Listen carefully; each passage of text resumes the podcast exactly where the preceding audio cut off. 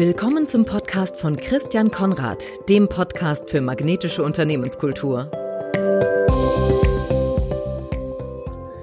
Herzlich willkommen zum Podcast für magnetische Unternehmenskultur. Mein Name ist Christian Konrad und ich habe heute zu Gast Bertram Lag. Bertram ist Geschäftsführer von Service Plan Sales in Bremen, einer Unit der größten inhabergeführten Agenturholding im deutschsprachigen ja. Raum nämlich der Serviceplan-Gruppe. Die von ihm geführte Agentur hat als Kunden vor allem die Nahrungsmittelindustrie. Also haben wir was gemeinsam. Ich komme ja auch ursprünglich mal aus der Nahrungsmittelindustrie und biete diesen Kunden Full Service von der Salesberatung über das Trade Marketing, also alle Kommunikation an den Handel bis hin zum Shopper Marketing, sprich Kommunikation an den Endkunden am Ort des Verkaufs an. Herzlich willkommen, lieber Bertram. Um in meinen Worten zu sprechen, helft ihr bei Serviceplan Sales, Nahrungsmittelhersteller, magnetisch für ihre Handels- und Endkunden zu werden. Wie klingt das für dich? Passt das? Ja, ähm, besser hätte ich es auch nicht formulieren können. okay. Erzähl doch mal ein bisschen ausführlicher, was ihr tut, damit auch Menschen, die sich im Konsumgüterbereich und im Marketing nicht so auskennen, sich das vorstellen können, was ihr da so treibt. Ja, sehr gern. Wir helfen Kunden aus der Konsumgüterindustrie dabei, mehr zu verkaufen und zwar markenkonform. Mhm. Unsere Dienstleistungen gehen von der Business Unit Strategie beziehungsweise einem OGSM über Sell-in-Unterlagen wie zum Beispiel Jahresgespräche oder Sales Folder und LZ-Anzeigen bis zur Shopper-Aktivierung am Point of Sale. Mhm. Und was uns vielleicht noch unterscheidet, ist, wir können Promotions auch direkt umsetzen da wir auch in LEH-Outlets fahren und dort Dinge aufbauen und wieder abbauen. Also wirklich ein sehr ganzheitliches Paket. Also da waren jetzt ganz viele Fremdwörter mit drin, die ich alle verstehe, weil ich aus dem, aus dem Metier komme. Aber vielleicht können wir da noch ein kleines bisschen reingehen. Sag doch mal, was, was ist denn so ein typischer Kunde von euch? Ein typischer Kunde von uns ist ein Lebensmittelhersteller, ein Mittelständler, kein Konzern mit einem Umsatz irgendwo zwischen 50 und 300 Millionen Euro im Jahr. Schwerpunkt vielleicht sogar im deutschsprachigen Raum. Mhm. Mit, äh, einem kleinen Exportanteil. Typische Kunden bei ihm sind die Edeka-Gruppe, die Rewe Group und äh, dann einige markante äh, Verbundsmitglieder. Zum Teil auch äh, der Discount, also Aldi und Lidl. Mhm, mhm. Okay, also was fällt mir gerade ein? Also, wenn es ein Kunde von euch ist, müssen wir nicht drüber reden, aber mhm. meine Tochter zum Beispiel findet, ist mittlerweile ein großer Fan von Rügenwalder Produkten, weil sie Vegetarierin ist und dieses, dieses Segment der Fleischersatzprodukte aufgezogen mhm. haben. Das wäre so ein typischer Kunde, ne? weil das ist, glaube ich, ein Mittelständler, wenn ich genau, das richtig genau. im Hintergrund... Also wir arbeiten nicht für Rügenwalder, aber das wäre typischerweise unser Beuteschema und andere Agenturen in der Servicebank-Gruppe arbeiten für Rügenwalder. Okay. Du hattest OGSM gesagt. Ich glaube, das weiß auch nicht jeder. Was, was genau, ist, das ist, ist das? Tool aus dem Total Quality Management. Steht für Objectives, Goals, Strategies, Measures. Mhm. Ein Instrument zur Unternehmensführung, in dem du deine quantitativen Ziele deine Strategien, deine Maßnahmen, mit denen du die Strategien umsetzt und Verantwortlichkeiten und Timings mhm. auf einer Seite darstellen kannst. Das mhm. heißt, mhm. ein CEO, ein Geschäftsführer, ein Business Unit Verantwortlicher hat auf einen Blick, welche Ziele er im Sinne von Umsatz, Marktanteil, Profitabilität, Innovationsquoten etc., was gerade eben die wesentlichen KPIs in einem Unternehmen sind, erreichen möchte in den nächsten drei oder fünf Jahren und dann, wie er diese erreichen möchte, also in strategischen Blöcken, Neudeutsch, where to play. Also da geht es mhm. um mit welchen Produkten, in welchen Kundengruppen, welchen Kanälen, mhm. welchen mhm. Konsumentengruppen, welchen Regionen mhm. wollen wir tätig sein im Wettbewerb und how to win. Das sind die beiden sozusagen das Herz der Strategie, where to play and how to win. Also es ist eine Strategie, ist ein Strategieprozess. Und wenn jetzt, wenn ich das jetzt mal auf das Beispiel Rügenwalder nehme, wenn die jetzt zu euch gekommen wären, nehmen wir mal an, ihr hättet das gemacht mit denen, dann hättet ihr erstmal gesagt, ja, wir wollen ja gerne, ähm, wir haben irgendwie entdeckt, dass dieser Fleischersatzproduktemarkt für uns eine gute Sache ist. Wir haben aber bisher nur solche Teewurst hergestellt ja, und, und, und Leberwurst und wir wollen da jetzt ausweiten. Können wir da mal einen Workshop machen, dass wir das ausarbeiten, wie unsere Strategie ist? Dann kommt er aus und macht er so einen Workshop beim Bertram Lag äh, und dann kommt da eine Strategie raus, wo er dann sagt, aha, dann wollen wir erstmal in, keine Ahnung, wir wollen, fangen mal im, in Norddeutschland an und machen mal eine kleine Testregion. Regional, genau. Oder du beginnst auf einer Produktebene und ähm, testest mhm. dich da rein. Also mhm. der Vorteil dieses Ansatzes ist, äh, am Ende eines Tages ist äh, ein Meetingraum voll mit Flipcharts. Mhm. Und diese Flipcharts kannst du abfotografieren und hast dann eigentlich das OGSM fertig. Sehr gut. So, so liebe ich das ja auch. So liebe ich das sehr, ja auch. Sehr schlanker und schneller Strategieprozess, mit dem du dann wirklich idealerweise mit deiner Führungskrew dann auch weißt, was jetzt die Themen sind, mhm. die du mhm. in die nächsten Jahre vielleicht sogar reingehst. Sollte man jährlich überprüfen, aber erstmal ist dann wirklich der Grund gelegt. Das heißt, letztendlich, wenn ich das jetzt, um das jetzt nochmal so zusammenzufassen, dann macht ihr halt ich hatte das jetzt mit dem, mit dem, mit einem anderen Interviewgast, der hat das auch in einem neudeutschen Wort Customer Journey. Also eure Kundenreise fängt halt bei der Strategie an im Idealfall, geht dann über die Kommunikation an den Kunden und der Kunde ist ja dann nicht der Endkunde, sondern der Kunde ist der Lebensmittelhandel, also die Revis, Edekas, Markants, Aldis und Lidls dieser Welt. Wie stelle ich dem sozusagen, wie stellt jetzt Rügenwalder Mühle denen das neue Sortiment vor, was Sie da einführen wollen? Da bereitet ihr alles vor, dass die ausgestattet sind? Ja, bei Kunde gibt es ja auf mehreren Ebenen. Wir sprechen mhm. da von Sell-In, das ist wirklich B2B-Marketing. Mhm. Unsere Kunden verkaufen dann an ihre Kunden, mhm. ähm, Edeka, Rewe etc. Mhm. Aber dann darüber hinaus gibt es ja auch den Bereich Sell-Out oder Neudeutsch Shopper-Marketing und das ist dann B2C. Also wie wir helfen dann auch unseren Kunden äh, genau. beim Abverkauf. Genau, so habe ich das verstanden. Wie dich und mich. Also letzten Endes wie halt diese vegane Fleischwurst dann über den über das Rewe Lager zum Rewe in den Laden und dann von meiner Tochter gekauft wird, also genau. wie sie darauf aufmerksam gemacht wird, dass sie dann halt reingeht und sagt, ach Mensch, die haben was Neues und das möchte ich jetzt mal ausprobieren. Genau, absolut richtig. Ihr seid der Lebensmittelsektor ist ja jetzt nicht der, der am stärksten betroffen ist von der Pandemie, weil die Leute ja eben im Grunde ein bisschen stärker so reingelatscht sind in die Läden und haben sozusagen das Geld eher bei Rewe ausgegeben, weil sie halt nicht ins Restaurant konnten in der ersten, im ersten Lockdown. Und genau das haben wir jetzt auch wieder gerade. Euch hat es trotzdem ziemlich erwischt, hast du mir im Vorgespräch gesagt. Woran liegt das? Ja, in Vor-Corona-Zeiten haben wir ungefähr ein Viertel unseres Umsatzes erzielt mit Verkostungen sogenannten Point of Sale, also in Verbrauchermärkten, in Supermärkten und mit Dienstleistungen auf Handelsmessen. Mm. Und das findet so momentan gar nicht mehr statt. Und genau. Es sieht so aus, als würde sich diese Situation in den kommenden Monaten nicht ändern. Wir müssen also an dieser Stelle wirklich unser Geschäftsmodell anpassen.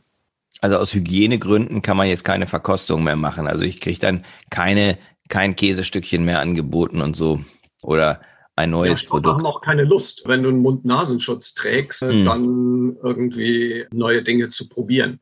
Und seien sie noch so lecker, das ist momentan einfach schwierig, weil mm, mm. das gesamte Shoppingverhalten verändert hat. Wir gehen rein in den Laden, arbeiten unsere Einkaufsliste ab und wollen möglichst schnell wieder draußen sein.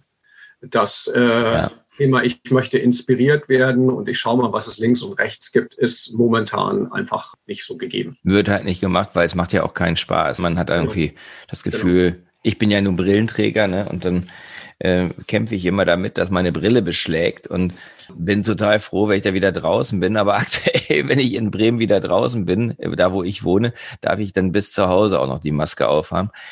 Naja, aber das ist ein anderes Thema.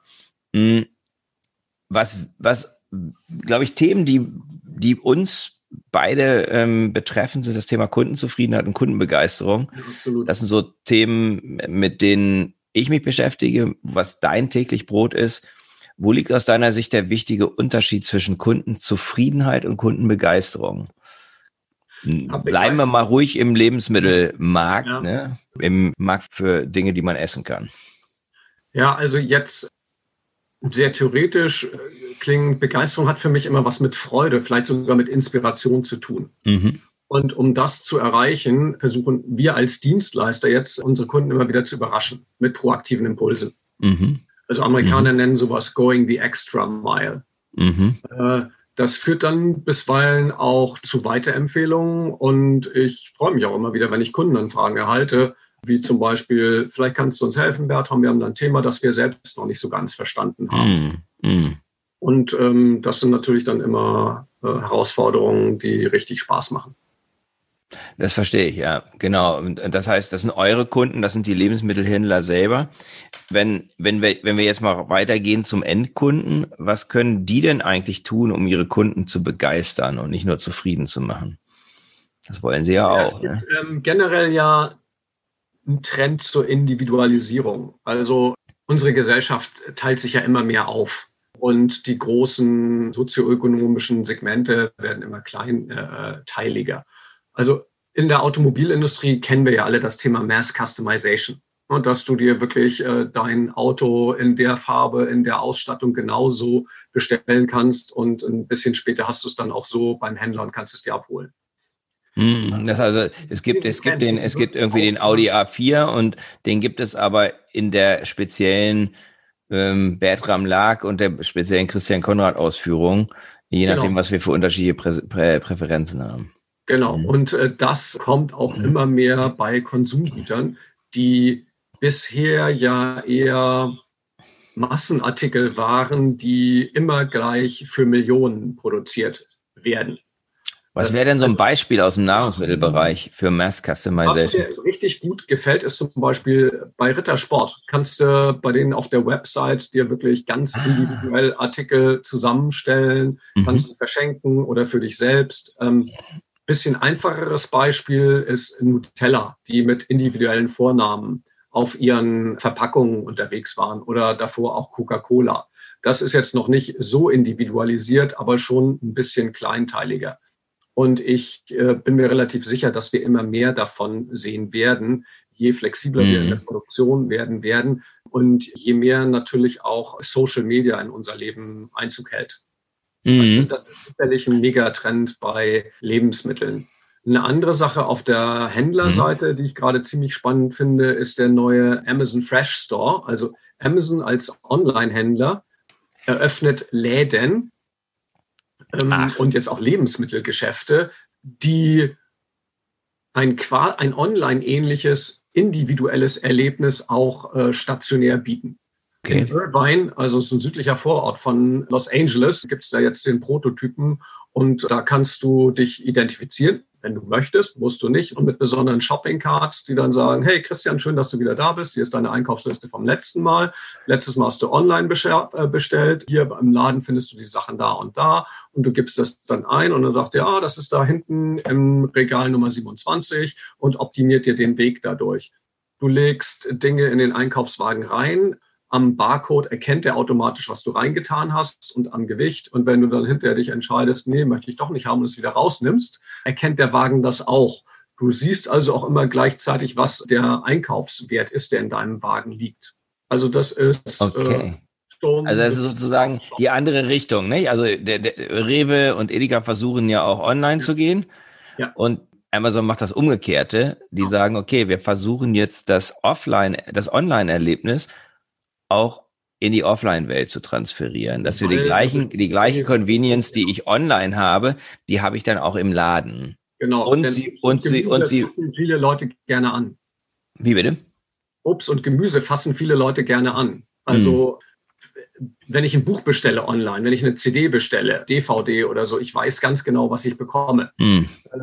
Bei Erdbeeren auf dem Foodtainer ist das nicht so sicher. Die können von der Qualität schon mal sehr anders sein. Selbst Äpfel können anders bei mir zu Hause ankommen, auch wenn die Kühlkette durchgängig eingehalten wird, als ich sie vielleicht auf einem kleinen Bild da im Online-Shop bei Rewe Digital gesehen habe.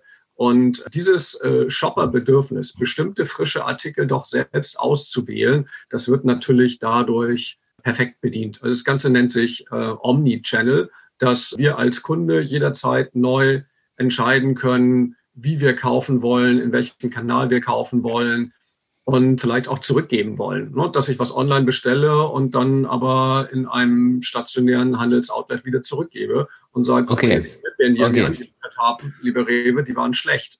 Deswegen gebe ich dir mal jetzt hier im Rewe-Markt zurück und hätte gerne was anderes. Oder also Omnichannel ist die Weiterentwicklung vom Multichannel. Genau, genau, genau. Okay. Mhm. Indem die Dinge wirklich miteinander verbunden sind. Und ich als Kunde, als Shopper flexibel entscheiden äh, kann, in welchem Kanal ich gerade kaufe oder was anderes mache. Okay, das heißt, das ist wirklich, das ist wirklich Innovation und das verändert ja auch das Einkaufserlebnis. Ne? Also das, was für mich zum Beispiel wenn ich den Unterschied zwischen Zufriedenheit und Begeisterung nehme, dann ist häufig das, was begeistert, eine Erlebniskomponente. Ja.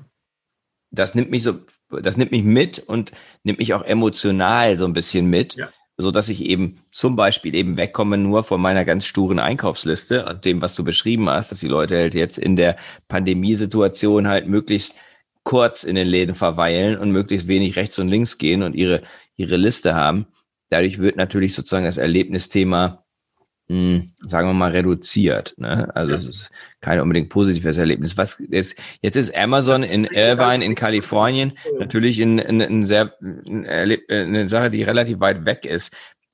Was für was für Innovationen nimmst du in Deutschland wahr im Lebensmittelhandel, um Kunden, um sozusagen dem Kunden noch einen Schritt weiter entgegenzukommen? Wir sind ja so das Land, der, der, der Pfennigfuchser und Schnäppchenjäger. Und bei uns ist es jahrelang immer nur um den Preis gegangen.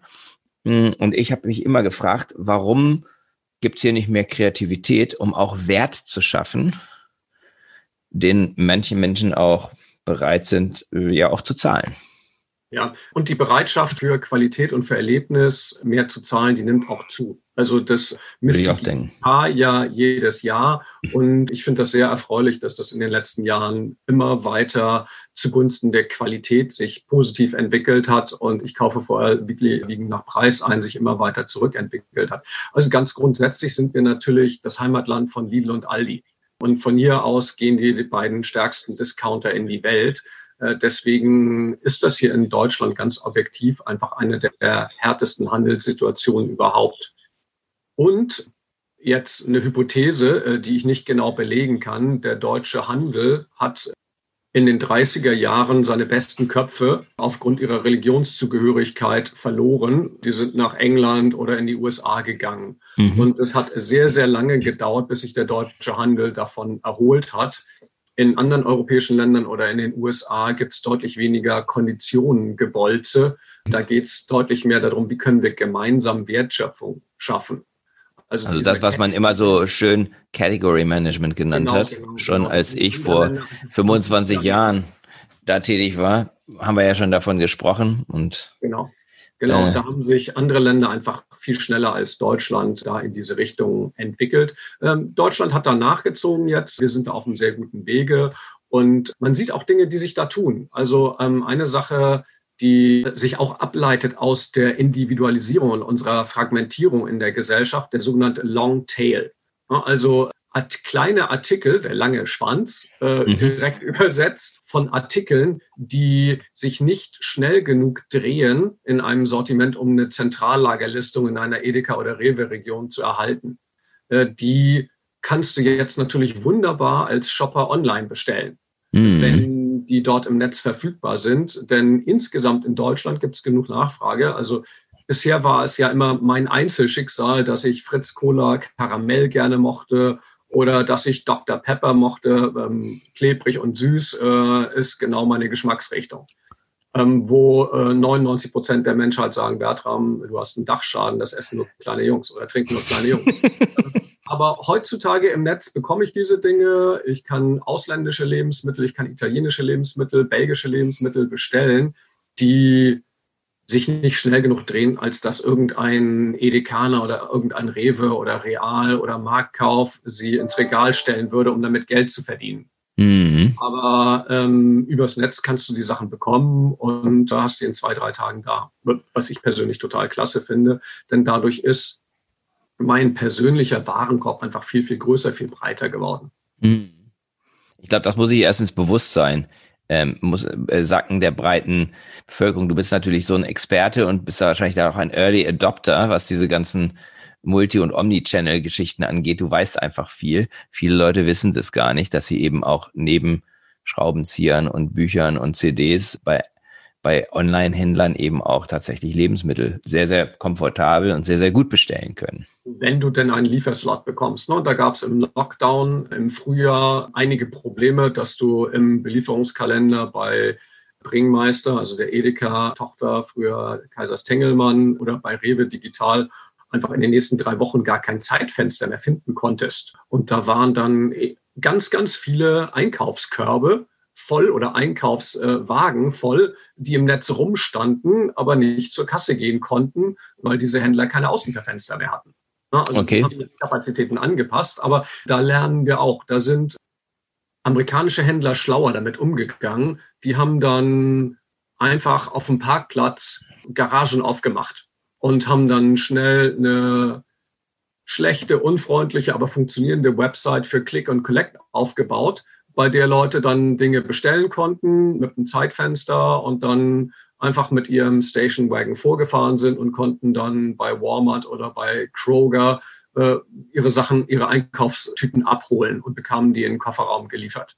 Das mhm. ist eine Alternative zu Home Delivery. Mhm. Und da waren ausländische Händler innovativer als deutsche. Mhm. Und schneller. Naja, weil sie wahrscheinlich auch viel früher angefangen haben. Ne? Also ich weiß, dass Tesco's in, in England schon vor, vor, ach, vor 25 Jahren schon mhm. geliefert hat. Da ja. hat hier noch kein Mensch drüber nachgedacht. Da weiß ich, dass Freunde von mir in England, die viel, die kleine Kinder hatten, gesagt haben, ohne, ohne Tesco's Home Delivery kommen wir gar nicht klar. Also da ist, und das finde ich eben, einen, das finde ich eben schon mal einen sehr interessanten Punkt, die Kundenorientierung. Also das wirklich vom Kunden her denken. Bei ähm, Tesco geht das, das, so weit, dass sie sogar ihre Handzettel nach Straßenzügen aussteuern. Ja, äh, genau. Ähm, ne, also die meisten Händler hier in Deutschland haben Werbekreise und ein Bundesland hat dann vielleicht 10 bis 15 Werbekreise, äh, wenn es hochkommt. Bei uns hier in Bremen würden unterschiedliche Stadtteile unterschiedliche Handzettel bekommen, manchmal mhm. nach Straßenzügen, weil du weißt, das ist jetzt hinter den Bahnschienen, da ist eine ganz andere Kaufkraft äh, als auf der anderen Seite der Gleise. Was ja total viel Sinn macht. Na klar, na klar, aber du musst es eben machen, du musst es verstehen und dann eben auch machen. Ja, und du musst eben dieses Denken haben, dass du vom Kunden her denkst, dass du halt überlegst, was will der Kunde. Mhm. Also ich habe das erlebt, als ich, kaufe ab und zu bei Jacques Weindepot ein mhm. und war dann bei Freunden am Sternberger See und bin mit zu Jacques Weindepot gegangen und habe festgestellt, die haben völlig andere, ein anderes Sortiment. Klar. ja, ein komplett anderes Sortiment dort. Der Pre das Preisniveau ist zwei bis drei Euro höher und die Auswahl ist eine andere. Starnberg ist wahrscheinlich auch einer der Kaufkraftpeaks in Deutschland. Ne? Genau, also, genau. Aber du merkst, dunkelrot. Ja, die würden da keine vier Euro Weine verkaufen, hm. weil es keine Nachfrage dafür gibt. Ja. Da sagt, da, da sagt der, der, der Starnberger oder der, der, der reiche Münchner, der sagt dann eben, unter sechs, sieben Euro kaufe ich sowieso keinen Wein. Also haben die das Sortiment angepasst. Das ja. Ist, ja, ist ja auch gar keine Bewertung, ob der jetzt schlecht wäre oder sonst wie, sondern das ist einfach, dass man sich überlegt, was wollen die eigentlich und was, was, macht, die, was macht die happy. Ja. Wechseln wir mal zur Mitarbeiterzufriedenheit ja, und Begeisterung. Du führst ja selber ein Unternehmen mit 30 Mitarbeiterinnen. Stimmt es 30? Ja, ein bisschen mehr. Ein bisschen mehr sogar. Hm, Mitarbeiterinnen und Mitarbeitern oder 40. Wie würdest du eure Unternehmenskultur beschreiben bei Service Plan Sales? Ja, ihr habt ja gerade dein Buch mit großem Interesse gelesen und äh, da hast du ja so eine nach oben offene Richterskala der Unternehmenskulturen von zerstörerischem gegenseitigen Kannibalismus äh, bis hin zur synergistischen Teamkultur. Und ich würde uns da wahrscheinlich auf der zweitbesten Stufe der äh, kollaborativen Kultur einordnen. Wir sind schon mhm. ganz gut, aber wir können definitiv noch besser werden. Wo könnt ihr besser werden? Was denkst du, was sind Dinge, wo du sagst, da könnt ihr noch anziehender werden? Wo, wo, ja, also was sind so also Dinge, woran du arbeitest? Also anziehend, glaube ich, sind wir schon. Mhm. Äh, Gibt es auch ein paar Gründe dafür, kann ich auch gerne was dazu erzählen, wenn du magst. Wo wir besser werden können, ist, glaube ich, hat auch viel mit mir zu tun. Dass ich weniger mich in tagesgeschäftliche Themen reinbringe, wo ich vielleicht oftmals sogar der schlechter besser, äh, bin und nicht der besser mhm. besser. Und dann einfach meiner Kontrolllust mal ein bisschen weniger nachgebe. Mhm. Also ich merke, ähm, je mehr ich meine Teams einfach machen lasse, desto motivierter sind sie und desto besser sind eigentlich auch die Ergebnisse. Mhm. Das glaube ich ist auch ganz wichtig. Also ich hatte, hatte, hatte ein Gespräch mit einem ähm, Experten aus dem Gastronomie- und Hospitality-Bereich. Und was der sagte ist, wenn du jemandem sagst, dass er es gut macht, wird er es besser machen. So ähnlich. Ja. Das ist interessant. Ja, weil er gesagt, er, und er nannte dann ein Beispiel, er war, hatte, hatte irgendwie ein, war im Restaurant und es kam eine, war eine Kellnerin und die war jetzt gut, aber sie war nicht besonders mhm. gut. Ja. Mhm. Und er hat dann sehr kontraintuitiv, wie ich finde, hat ihr eine besonders, hat ihr, weil er da regelmäßig hinging, hat ihr besondere, besonders hohes Trinkgeld gegeben und hat gesagt, wie toll sie das gemacht hat. So. Interessant. Also so, und was dann passiert ist, ist, dass er theoretisch erklären ne? und sagen. Genau, und er ist, und, und, und er ist am nächsten, am nächsten Tag ist er hingegangen und der Service war deutlich besser. Ja. So, und er, er hat das so erklärt, dass er gesagt hat, ich habe ich hab sie erst dadurch, dass ich das jetzt so gesagt habe, darauf aufmerksam ge gemacht, mal über oder sie stimuliert, über ihren Service nachzudenken. Und dadurch ist ihr das klar geworden, okay, mein Service ist ja gar nicht so, äh, aber es hat sie total motiviert. Also hätte er ihr jetzt was Kritisches gesagt, ne, äh, das, das und das hätten sie besser machen können oder so, dann wäre der Effekt geringer gewesen als auf diese Weise, weil sie sozusagen selber drauf gekommen ist und dann gesagt hat so, oh Mensch, ja, der hat mich, der hat so das so positiv gesehen. Also sie ist nicht jetzt ähm, er hat gesagt, oh, pff, da brauche ich ja gar nichts mehr machen, sondern das Umgekehrte ist passiert. Fand ich total interessant. Ne? Glaube ich sofort. Also ist wahrscheinlich kognitive Dissonanz. Da hat er bei ihr eine Dissonanz ausgelöst, die sie dadurch gelöst hat, dass sie sich mehr angestrengt hat beim nächsten Mal. Ja. Und ihr eigenes Anspruchsniveau äh, gesteigert hat, mhm. um diesem Anspruch dann auch diesem neuen Anspruch gerecht zu werden. Mhm. Die meisten Menschen können sich ja selbst ziemlich gut einschätzen. Ja. Schon als Schüler wissen wir, ob wir eine 2 mhm. oder eine 3 verdient haben. Und das stimmt. Ähm, wenn du dann eine 1 kriegst und sagst, eigentlich habe ich die gar nicht verdient, ich glaube, das löst schon was aus bei Schülern. Äh, spannendes Beispiel. Ja, ist ein spannendes Beispiel, also so zum, zum Nachdenken. Aber äh, gerade auch um das Positive mal hervorzuheben, was macht denn euch als Agentur anziehen für Mitarbeiter? Also warum bekommt ihr gute Mitarbeiter? Warum bekommt ihr passende Mitarbeiter? Bewerbungen etc. Worauf führst du das zurück? Also sicherlich unser Team Spirit, unser Teamwork, wie wir zusammenarbeiten, aber auch ah, sowas wie ein Kickertisch, an dem der Azubi mit seinen Schüssen aus dem Hinterhalt immer aufs Neue den Geschäftsführer blamieren kann mhm. unsere Team-Events, aber ganz wichtig sicherlich auch die attraktiven Kunden, die wir haben mit ihren tollen Marken, mit denen ja, Auf jeden Fall. aufgewachsen mhm. ist. Das ist alles sehr, sehr motivierend, dann Dinge sehr schnell selbstständig machen zu können und viel lernen zu können. Mhm. Sehr cool. Ja, insgesamt, ihr gehört ja zur Serviceplan-Gruppe, hatte ich am Anfang gesagt, bekommt die Serviceplan-Gruppe von Bewerbern und Mitarbeitern auf Kununu, das ist ja die Bewertungsplattform für Unternehmen als Arbeitgeber, ein hervorragendes Zeugnis ausgestellt. Also 4,2 auf der Fünfer-Skala ja. bei über 1000 Bewertungen. Das ist schon echt ein echt ziemlich hohes Niveau. Was sind für dich die wesentlichen Begeisterungsfaktoren eurer Gruppe? Also was Serviceplan auszeichnet, ist wirklich der integrative Ansatz, ganzheitlich an das Thema Kommunikation ranzugehen. Das ist mhm. schon klasse. Äh, dann auf einer Kollegenebene sicherlich die persönliche Weiterentwicklung. Du kannst wahnsinnig viel lernen, kannst mhm. dich weiterentwickeln. Agilität im täglichen Projektmanagement, Mut zur Innovation, mhm. Kollegen auf der ganzen Welt zu haben, in Beijing, in Shanghai, in Dubai, auch in New York und vielen Standorten Europas, die du kontaktieren kannst und wo du relativ schnell Hilfe bekommst. Das ist schon klasse. Ja, und das unterscheidet euch wahrscheinlich auch so ein bisschen von anderen, wo das, dieser integrative Ansatz bedeutet ja auch, dass man also integrativer Ansatz ist ja, das Gegenteil davon ist immer mehr Spezialisierung und dass mhm. ich jetzt nur noch eine Digitalbude bin oder irgend sowas. Nicht? Also das, ich komme ja aus einem aus einer Marketingwelt, wo man, wo, wo der Marketingmensch und auch der Werber auf der anderen Seite, ich war mal auf Kundenseite, im Prinzip die Fäden zusammengehalten hat.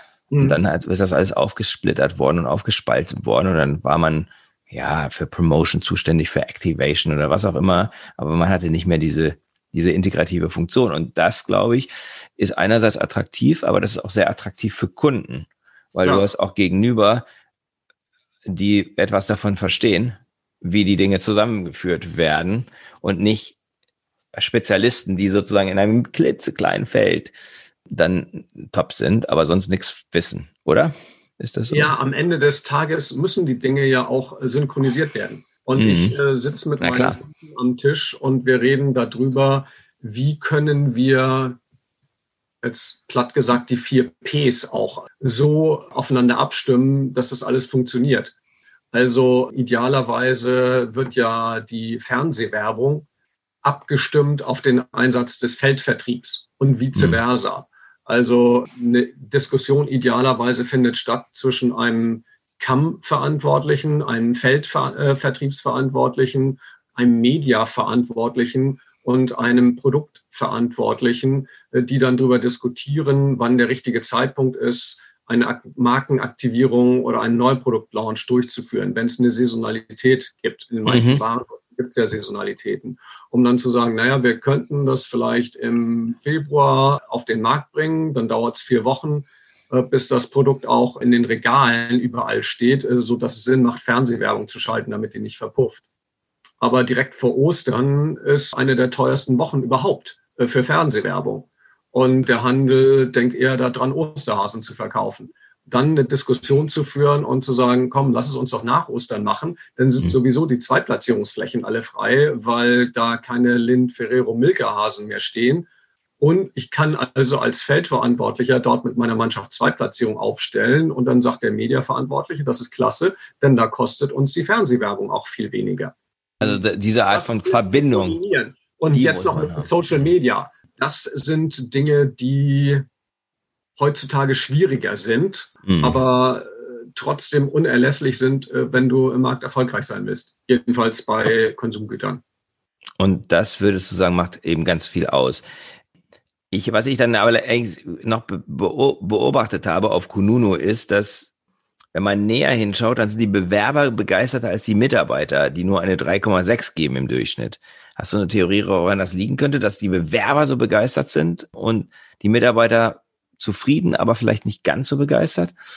Ja, Frau Merkel hat ja mal neudeutsch gesagt, the proof of the pudding is in the eating. Und äh, in Werbeagenturen wird generell mehr gearbeitet als in anderen Branchen. Ja. Für Generation Y ist die Work-Life-Balance äh, viel wichtiger als für unsere Generation. Mhm. Und das mit der Work-Life-Balance bekommen wir bei Serviceplan noch nicht überall so gut hin. Mhm. Okay, das ist nachvollziehbar, weil ihr natürlich auch, die Werbebranche ist auch eine sehr junge Branche. Mhm. Und unsere Generation hat darüber noch gar nicht äh, mit der Wimper gezuckt und noch gar nicht drüber nachgedacht. Und die jüngere Generation sind uns da vielleicht ein Stück voraus, indem sie halt indem ja, sie halt letzten Endes. Ein, anderes, ein Stück weit ein anderes Wertesystem, was vollkommen ja. ist.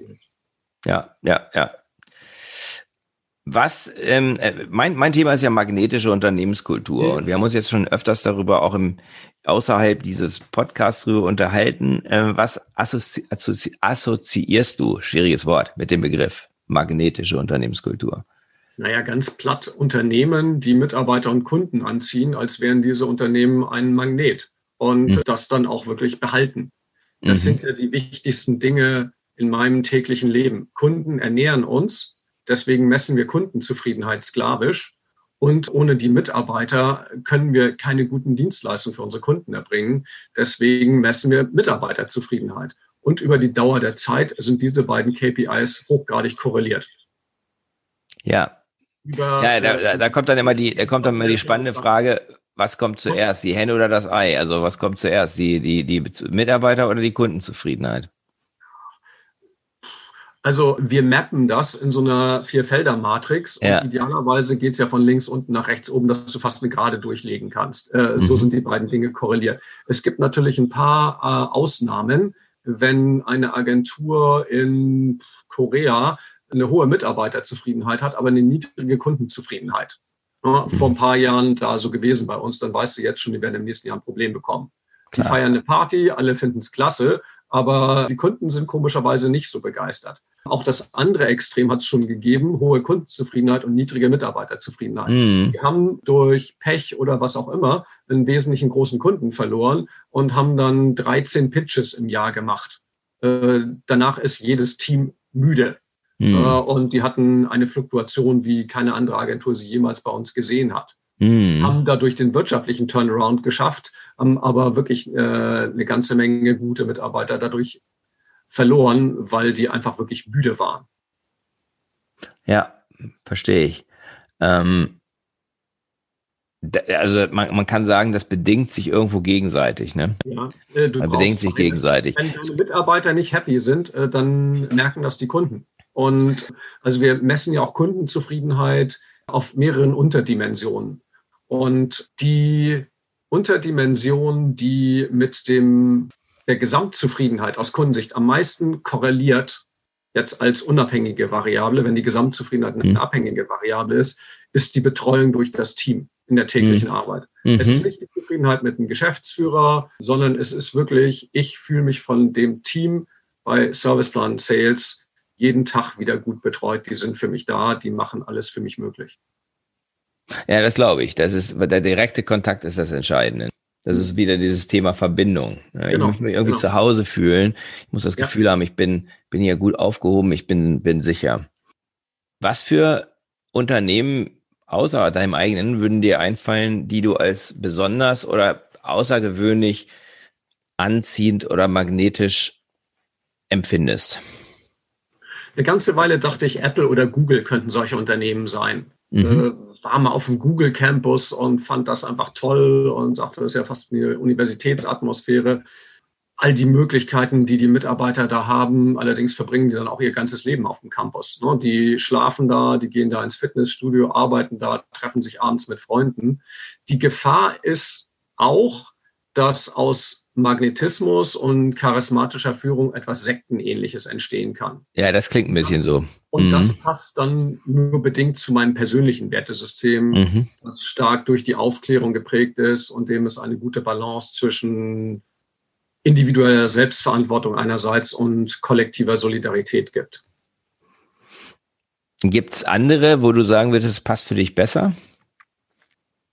Ja, moderne Mittelständler. Also das ist häufig Mittelständler, die sehr nah noch dran sind an den Mitarbeitern, aber sich von ihrem früheren patriarchalischen Unternehmensstil getrennt haben, in Mhm. dem jetzt jemand auf der Brücke steht, der deutlich teamorientierter führt und viele moderne Dinge dort mitgebracht hat, aber Mhm. weiß, auch wenn er vielleicht sogar noch Teil der Gründerfamilie ist, dass bei ihm am Band äh, Leute stehen, deren Urgroßväter schon bei seinem Urgroßvater am Band standen, der aber nicht es patriarchisch sieht, sondern demütig einfach als eine Wertegemeinschaft, die weiterhin dafür sorgt, dass es allen im Unternehmen gut geht und äh, natürlich auch den Marken oder der Marke dieses Unternehmens.